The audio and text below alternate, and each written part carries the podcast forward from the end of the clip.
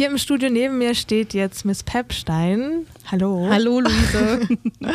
Sie führt jetzt ein Live-Interview mit zwei Mitarbeitenden vom Leipziger Suchtzentrum über soziale Projekte in Rumänien. Deshalb sind jetzt auch Sandy Feldbacher und Tino Neufert im Studio. Hallo. Hallo. Guten ja, genau. Und da übernehme ich gleich mal, da du die Namen schon genannt hast, könnte ich jetzt noch sagen, dass äh, Sandy Redakteurin ist von äh, der Leipziger Straßenzeitung Die Kippe, die ihr bestimmt kennt als fleißige Radio Blau-HörerInnen.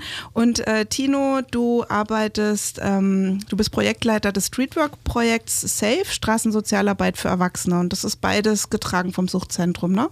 Ist richtig? Ganz genau. Schön, dass ihr da seid. Äh, ihr wart Anfang April gemeinsam mit KollegInnen in Rumänien und habt dort einen sogenannten Fachkräfteaustausch äh, gemacht. So nennt man das in äh, EU-Projektsprache. Ihr habt also euch in verschiedenen rumänischen Einrichtungen umgesehen und konntet dort auch mit Menschen sprechen, die dort arbeiten oder diese Projekte und Einrichtungen besuchen. Vielleicht könnt ihr zu Beginn erstmal erzählen, an welcher Stelle ihr in eurem Leipziger Arbeitsalltag mit Menschen aus Rumänien zu tun habt. Mhm.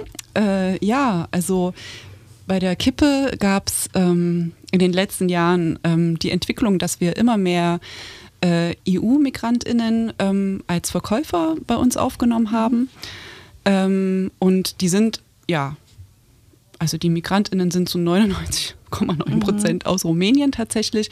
Und insgesamt äh, haben die auch ähm, ja, ich glaube, mittlerweile fast einen Anteil von 85 bis 90 Prozent an unserer Verkäuferschaft tatsächlich. Obwohl wir weiterhin noch offen sind für alle, die mhm. äh, Kippe verkaufen möchten, hat sich das in den letzten Jahren so entwickelt. Und ja, deswegen hatten wir da auch ein großes Interesse, dabei zu sein in Rumänien. Mhm. Wie ist es bei dir, Tino? Wir haben 2013 ungefähr haben wir bemerkt, dass auf der Straße EU-Bürger innen auftauchen. Äh, das waren meist auch Rumänen, Polen, auch Tschechien. Äh, ich selber spreche Rumänisch. Ich habe da äh, überraschend irgendwie wieder andocken können mit der Sprache, die ich eine ganze Zeit lang nicht hatte. Und das war eine ganze Zeit lang auch zunehmend. Das waren, wurden immer mehr Menschen, die haben in sehr und leben immer noch in sehr prekären Situationen, Lebensumständen, also meist obdachlos, oft auch suchtkrank, ähm, kein Leistungsbezug durch Betteln, Flaschen sammeln, irgendwie sich am ja, am Überleben irgendwie mhm. lassen. Ähm, und ähm, ja, dazu, da, deshalb habe ich den Bezug da, dazu gehabt. Und meine Kollegen, Kolleginnen natürlich vom Streetwork auch. Mhm. Mhm.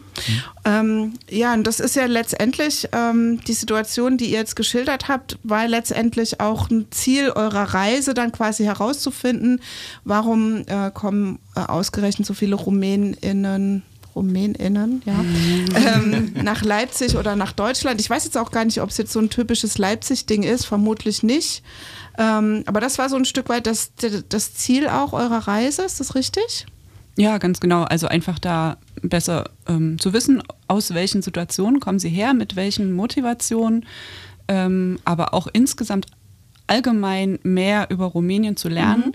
Also für uns bei der Kippe ist es tatsächlich sehr stark dieser Rumänien-Fokus. Ich weiß, dass es bei euch ähm, gemischter ist und von den KollegInnen aus Dresden weiß ich auch, die mit waren. Ähm, da gibt es auch noch andere Nationalitäten, aber bei uns ist wirklich sehr stark dieser Rumänien-Bezug da und deswegen, mhm. genau, war da sehr viel ja, Wissens- ähm, ja, wollten wir da sehr viel drüber wissen, um mhm. besser auch mit ihnen hier und sensibler auch umgehen zu können. Und da ihr ja mit Tino jemanden hattet, der auch Rumänisch spricht, war das sozusagen wahrscheinlich auch ein guter äh, oder eine große Hilfe sozusagen bei der Organisation. Also wie, wie habt ihr die Reise organisiert? Warst du das, Tino? Ach, ja, das war. wir haben eine Head-Off-Gruppe gehabt äh, ja. in der Kommunikation. Also ich, es gibt tatsächlich mehrere Kollegen, die Rumänisch sprechen. Ähm, in der Kommunikation zum Schluss mit den beiden Sozialämtern der Städte Sibiu und Cluj. Ähm, äh, in den Städten waren wir, habe ich den Großteil schon übernommen. Das war ganz lustig, interessant mhm. und herausfordernd. Im Sprechen geht, komme ich durch sozusagen, mhm. ich verhungere nicht. Äh, aber eine offizielle E-Mail an eine äh, Sozialamtsleitung in Cluj zu schreiben, ist nochmal eine andere Geschichte. Mhm. Da hat mir dann Gott sei Dank auch meine Frau manchmal geholfen, bis ich mhm. dann wieder reingekommen bin. Das war ganz lustig. Ähm, ja, eigentlich äh, schon herausfordernd, mhm. zu sagen, ähm, auch Neues ähm, zu lernen wieder, äh, wie also ich wollte eigentlich, Entschuldigung, ich habe mich ein bisschen verhaftet, ich wollte eigentlich noch sagen, so, so, ein Satz, der mir in Erinnerung geblieben ist, war von einem Kollegen von mir und das war so ein bisschen auch so der, der Start von der ganzen Sache. Warum kommen die hierher? Mhm.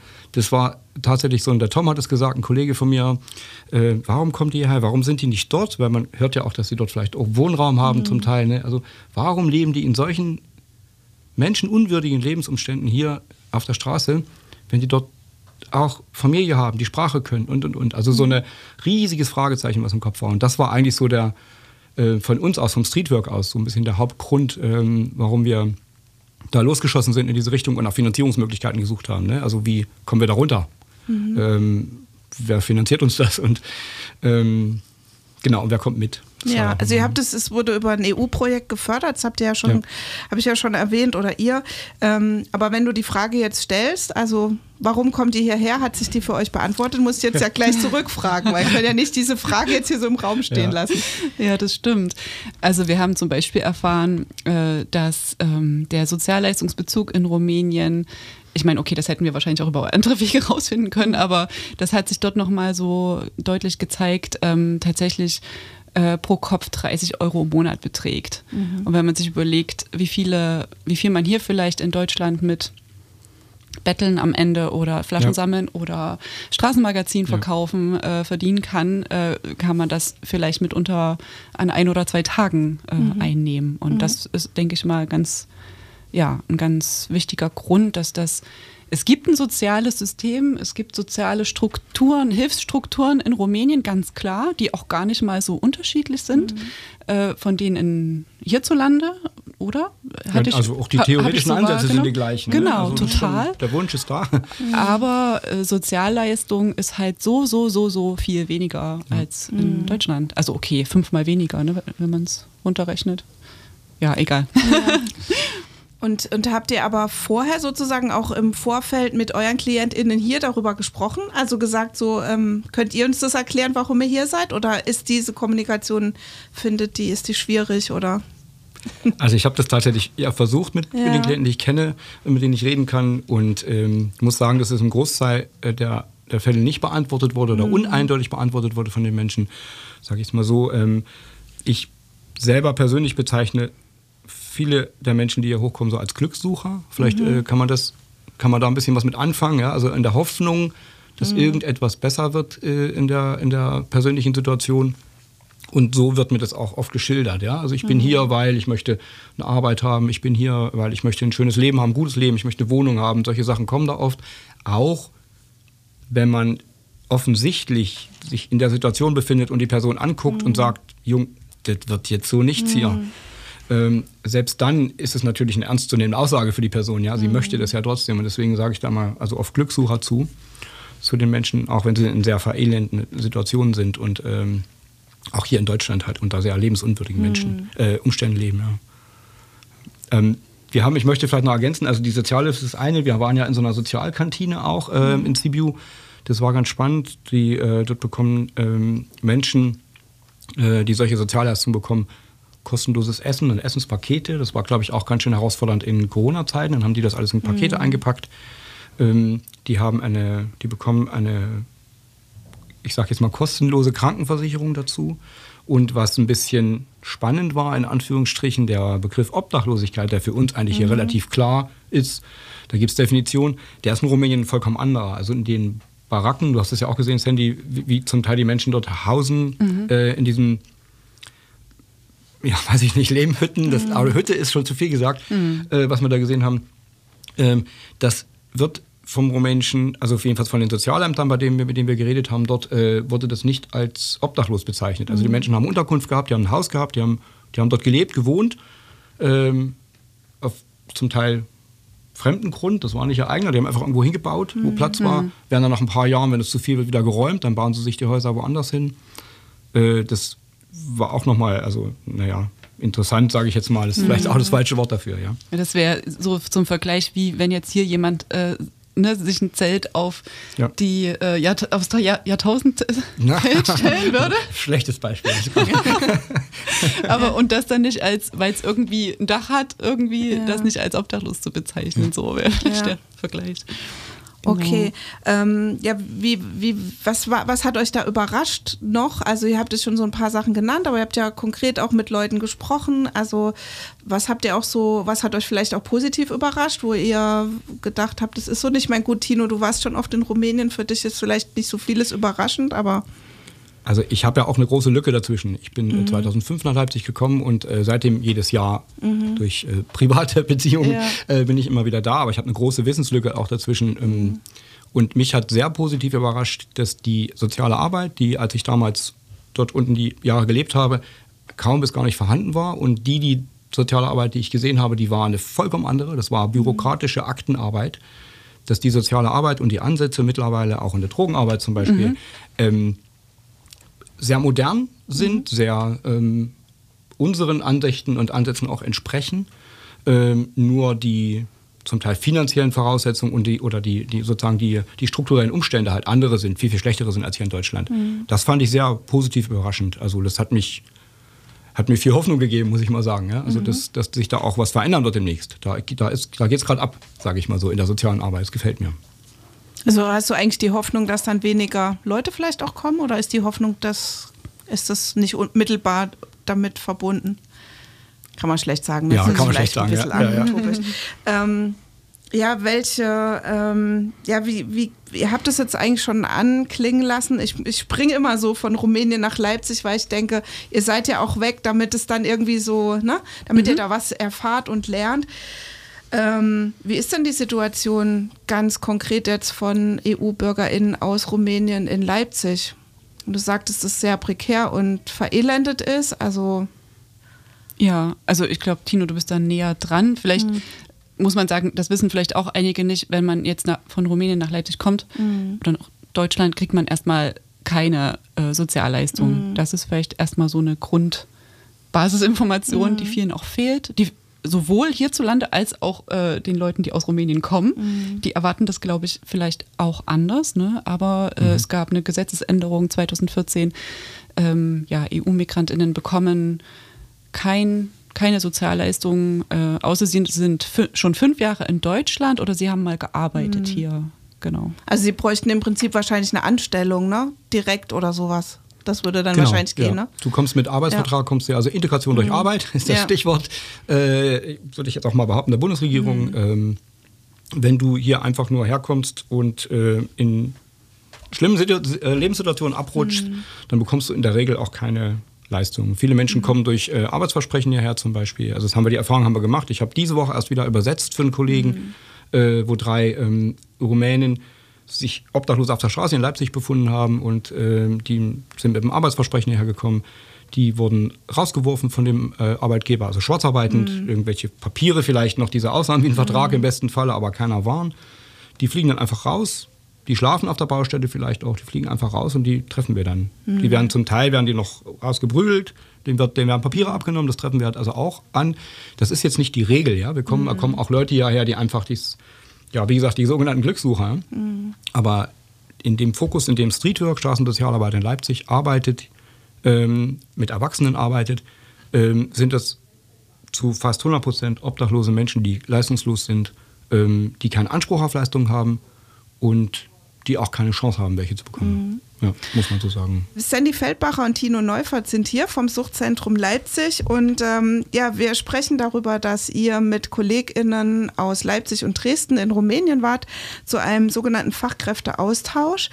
Und ähm, ja, wir haben jetzt gerade während die Pause lief äh, nochmal so über Klischees und Betteln äh, kurz gesprochen und ähm, mir ist es selber auch schon passiert oder als regelmäßige Kippekäuferin äh, ist es ja so, dass man in letzter Zeit auch öfter Menschen gesehen hat, wo man gedacht hat, so, hm, die habe ich als Verkäufer bisher nicht wahrgenommen.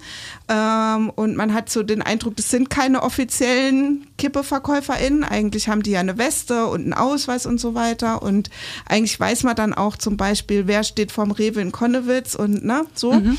Ähm, ja, wie, wie geht ihr damit um, Sandy? Also es gibt quasi Menschen, die, die sich dann die Zeitung irgendwo besorgen und die dann verkaufen, aber die betteln dann halt zusätzlich auch was. Ja, vielleicht kannst du einfach was dazu erzählen. Ja, ganz genau. Also das Phänomen, das haben wir so seit ein, zwei Jahren, würde ich sagen. Ähm, das sind teilweise ähm, ehemalige VerkäuferInnen, die halt mehrmals gegen unsere Regeln verstoßen mhm. haben und äh, die, von denen wir uns deswegen verabschieden mussten, nachdem wir natürlich immer erstmal ein Gespräch geführt mhm. haben und ne, es passiert jetzt immer nicht sofort, aber irgendwann ist dann halt äh, der Bogen überspannt.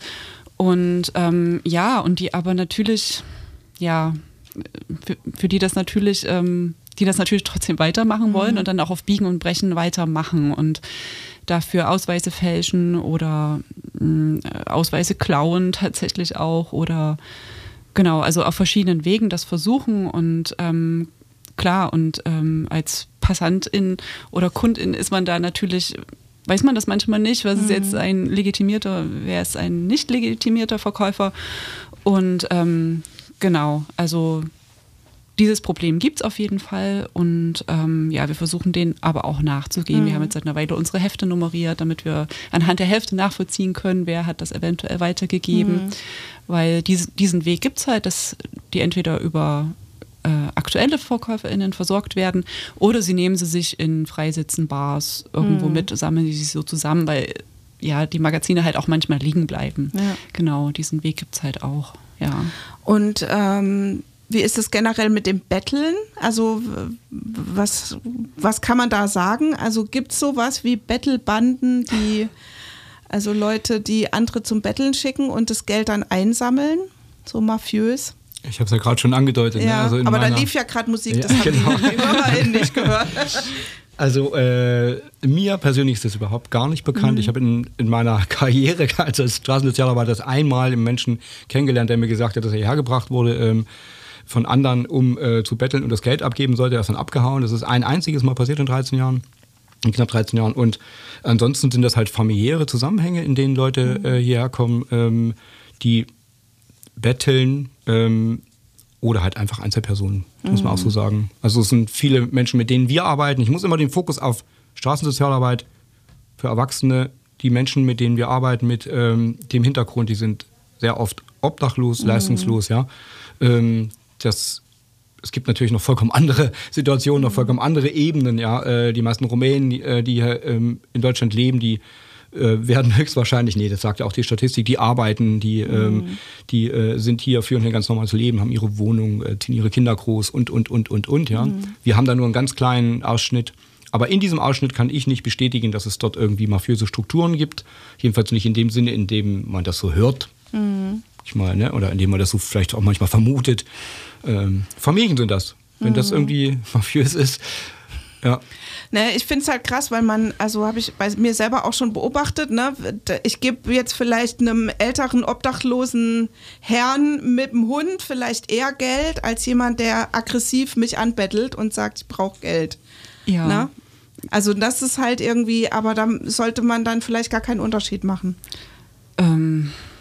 Ja, ich glaube, das, das muss jeder. Das, ethische Frage. Ja, das muss, glaube ich, jeder ja. für sich entscheiden. Ja. Also man sollte sich natürlich auch nicht nötigen lassen. Ne? Mhm. Also das gibt es ja auch, ähm, dass sehr aggressiv gebettelt wird und da sollte man dann vielleicht auch mal Nein sagen mhm. oder so in dem, wenn es einem halt gerade nicht passt, halt mhm. halt Nein sagen, äh, ist das, denke ich, auch okay. Mhm. Ähm, ja, aber grundsätzlich ähm, ja, sollte man es vielleicht nicht verurteilen. Und ja. ich meine, okay, äh, für unsere KippeverkäuferInnen, die dürfen das tatsächlich nicht gleichzeitig. Mhm. Das gehört äh, zu unseren Regeln, ne, dass sie halt entweder Kippe verkaufen oder betteln. Ähm, mhm. ähm, aber ansonsten, ja, muss man da für sich, glaube ich, einen Weg finden, ähm, mhm. ja, damit umzugehen. Gehört irgendwie zum urbanen Leben dazu. Da kommen wir nochmal zurück zu eurem Aus, Ausflug oder zu eurer Reise nach Rumänien. Ihr habt ja dort jetzt Erfahrungen gesammelt, über die haben wir schon gesprochen. Ähm, was nehmt ihr da jetzt so konkret mit, was ihr in künftige Projekte einfließen lassen wollt? Also gibt es da sowas Eindeutiges oder ist es eher ein Prozess?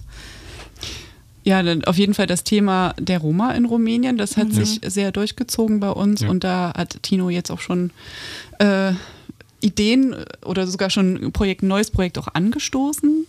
Genau, wenn du da. Also ich bin da mal schnell mit neuen Projekten.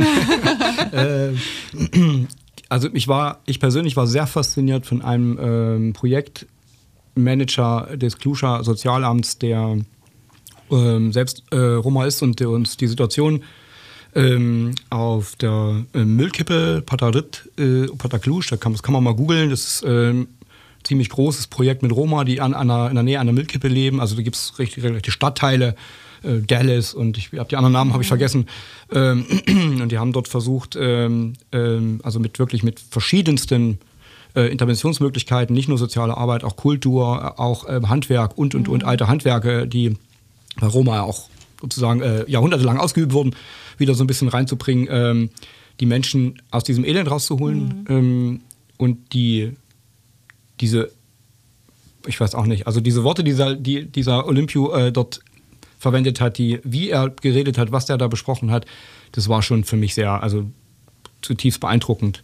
Ähm, mit ihm und mit dem ähm, Doktor für Mi- Mihai. Mihai, genau, mit dem Doktor für, äh, für äh, Geschichte und Politikwissenschaft aus der Uni Timisoara ähm, habe ich schon geredet und äh, wir versuchen so eine, so eine Idee, ganz, ganz grob, äh, so eine Art Online-Fachtag äh, zum Thema Roma, geschichtliche äh, Hintergründe von, von Roma ähm, bis hin zum jetzigen äh, Zeitpunkt, wie geht es den Leuten gerade, ähm, was ist da gerade, was passiert da gerade, ähm, ja, anzustrengen im Laufe dieses Jahres irgendwann mal. Beide haben sich schon bereit erklärt, ich habe die schon gefragt, ähm, gern dabei ähm, zu sein, wie das ganz genau aussehen wird und wie weit das auch geht, wer da alles mitmacht und so, bleibt noch abzuwarten. Dr. Mihal Panu heißt Ja. er ja. genau. Ja, und für euch endete auch der, der Austausch in Quarantäne auf dem Land. Ja, äh, das Virus ist mitgereist mit uns. Also genau, wir hatten am vierten Tag oder so einen ersten Corona-Fall, den wir dann natürlich gleich ähm, äh, ja, separiert haben. Äh, der hat dann ja leider den Rest der Reise auf dem Hotelzimmer verbracht. Mit Lucky Luke. Genau, und, In Endlosschleifen.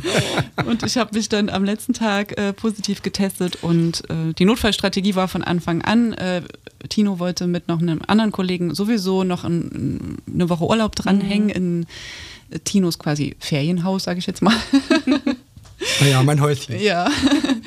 Und ähm, dann war die Notfallstrategie, äh, wenn sich Leute infizieren und in Quarantäne müssen, dann gehen die mit dahin. Und genau, das haben wir dann auch gemacht. Also wir waren zu viert.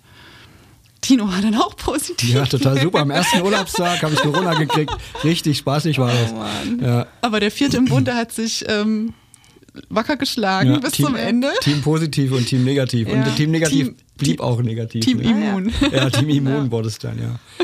Aber es war trotzdem noch irgendeine Art von so ein bisschen so ein Urlaub, war, war es dann schon. Es ging ja so halbwegs, ja. Wir waren jetzt nicht ganz so schlimm Ja, krank. ich habe, also man konnte euch ja auch ähm, folgen auf äh, Instagram. Ja. Vielleicht könnt ihr noch mal, da kann man sich jetzt noch mal einen Eindruck von der Reise so ein bisschen verschaffen. Da habt ihr ja so mit äh, bisschen Reportage gemacht. Vielleicht könnt ihr das Genau. einfach noch mal nennen. Wie Äh, das die heißt. Seite heißt SZL Goes Romania. Ja, okay. Genau, ja, da haben wir versucht, das so ein bisschen zu begleiten. Ein Kollege Ja. aus Dresden hat das gemacht. Sehr schön. Und ja. Ja, Da ich habe gerne zugeguckt. Ich war, habe mitgefiebert. Da, da sieht man auf alle Fälle auch, wie viel. Also die Ja. Kollegen haben sich ein bisschen beschwert beim Head-Off-Team, ähm, äh, dass wir einfach zu viel gemacht haben. Das war Mhm. äh, sehr vielfältig. Also wir haben wirklich jeden Tag was gehabt. Ja. Ähm, auch ein bisschen herausfordernd, weil äh, jeder Tag neu war. Es war noch nicht ganz klar abends, was Mhm. der nächste Tag bringen wird, aber trotzdem. Also da sieht man auch sehr gut, wo wir waren, mit wem wir geredet haben, äh, was für Projekte wir besucht haben. Das kann ich empfehlen, wer das möchte. Ja. Ja, super. Also ich danke euch beiden, dass ihr hier wart. Ähm, genau, und übergebe jetzt das Mikro noch mal kurz an Luise. Ach so, entschuldige, ja, ich mache auch dir ein Mikro an. Ja, danke schön. Ähm, ja, vielen Dank auch nochmal von mir für das spannende Gespräch. Ich habe auf jeden Fall zugehört und auch selber viel gelernt. Schön. Und ja, an euch da draußen, die zu, ihr zugehört habt, vielen Dank auf jeden Fall fürs Einschalten heute. Das war aktuell hier bei Ra- Radio Blau.